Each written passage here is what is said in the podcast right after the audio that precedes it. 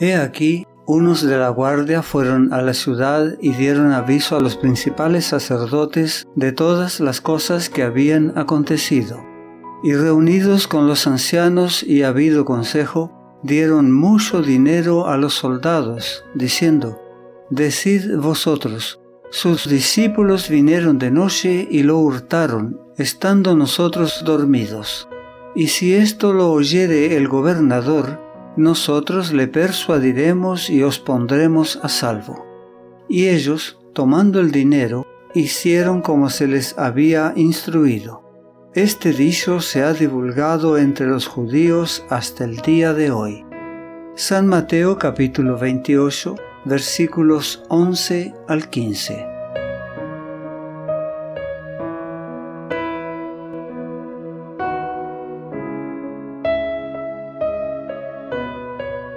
Al ver a los ángeles y al Salvador glorificado, la guardia romana se había desmayado y caído como muerta. Cuando el séquito celestial se ocultó de su vista, se pusieron de pie, y tan rápido como los podían llevar sus temblorosas piernas, se dirigieron hacia la puerta del jardín. Tambaleándose como borrachos, se dirigieron apresuradamente a la ciudad contando a cuantos encontraban la maravillosa noticia. Se dirigían a donde estaba Pilato, pero su informe fue llevado a las autoridades judías y los sumos sacerdotes y príncipes ordenaron que fuesen primero a su presencia. Estos soldados presentaban una extraña apariencia. Temblorosos y pálidos de terror, daban testimonio de la resurrección de Jesús. Los soldados relataron todo lo que habían visto no habían tenido tiempo de pensar en otra cosa que no fuera la verdad. Con voz sincera dijeron que el que había sido crucificado era el Hijo de Dios y que habían oído a un ángel proclamarlo como la majestad del cielo, el Rey de la Gloria. Los rostros de los sacerdotes se volvieron pálidos como los de los muertos. Caifás intentó hablar. Sus labios se movieron, pero no emitieron sonido alguno. Los soldados estaban a punto de abandonar la sala del concilio cuando una voz los detuvo. Caifás finalmente había conseguido hablar. Esperen, esperen, exclamó. No digan a nadie lo que han visto. Los soldados recibieron la orden de dar un informe falso. Los sacerdotes les dieron esta sugerencia. Digan que sus discípulos vinieron de noche y lo hurtaron estando nosotros dormidos. Pero los sacerdotes no se dieron cuenta de que caían en una grave contradicción, pues ¿cómo podían los soldados decir que los discípulos habían robado el cuerpo mientras ellos dormían? Si estaban durmiendo, ¿cómo podían saberlo? Y si se hubiera demostrado que los discípulos habían robado el cuerpo de Cristo, ¿No habrían sido los sacerdotes los primeros en condenar a los centinelas? Si se hubieran quedado dormidos junto al sepulcro, ¿no habrían sido los propios sacerdotes los que los acusarían ante Pilato? Los soldados no querían acusarse de haberse quedado dormidos en el puesto de guardia, sobre todo porque se trataba de una culpa castigada con la muerte. ¿Acaso iban a dar falso testimonio engañando al pueblo y arriesgando sus propias vidas? ¿No habían cumplido con su deber vigilando constantemente? Para acallar el testimonio que temían, los sacerdotes les dieron la garantía de la impunidad diciendo que ni siquiera Pilato habría querido que se difundiera semejante noticia.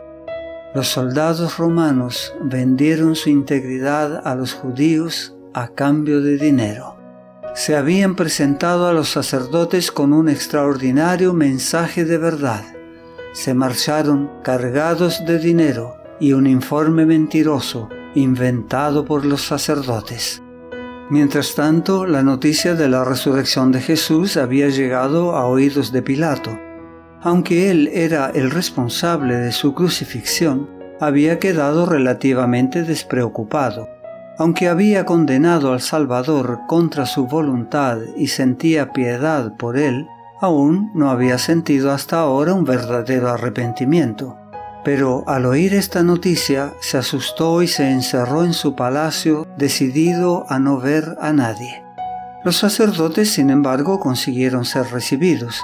Le contaron la historia que habían inventado y le instaron a pasar por alto la negligencia que habían tenido los centinelas con su deber. Antes de hacerlo, Pilato quiso hablar en privado con los soldados. Ellos, temiendo por sus vidas, no se atrevieron a ocultar nada, y Pilato supo directamente de su boca lo que había sucedido. Nos llevó el asunto más adelante, pero desde aquel momento no hubo paz para él. Satanás había triunfado cuando Jesús fue puesto en el sepulcro.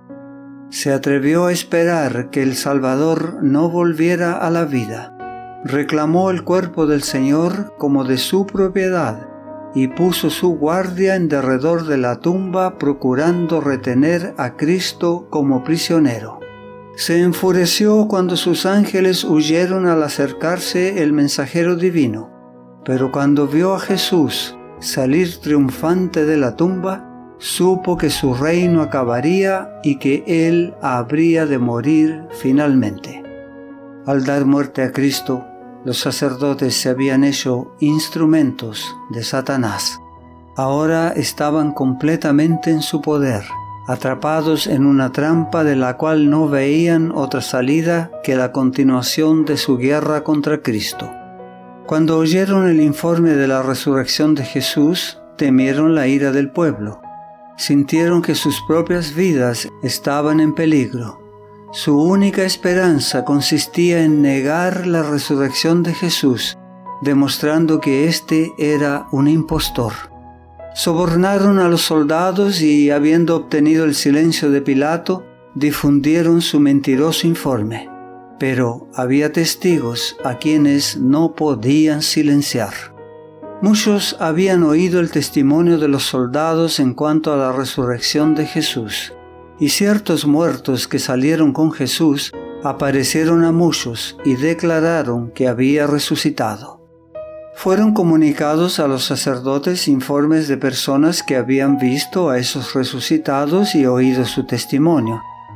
Los sacerdotes y príncipes estaban en continuo temor, no fuese que, mientras andaban por las calles o en la intimidad de sus hogares, se encontrasen frente a frente con Jesús.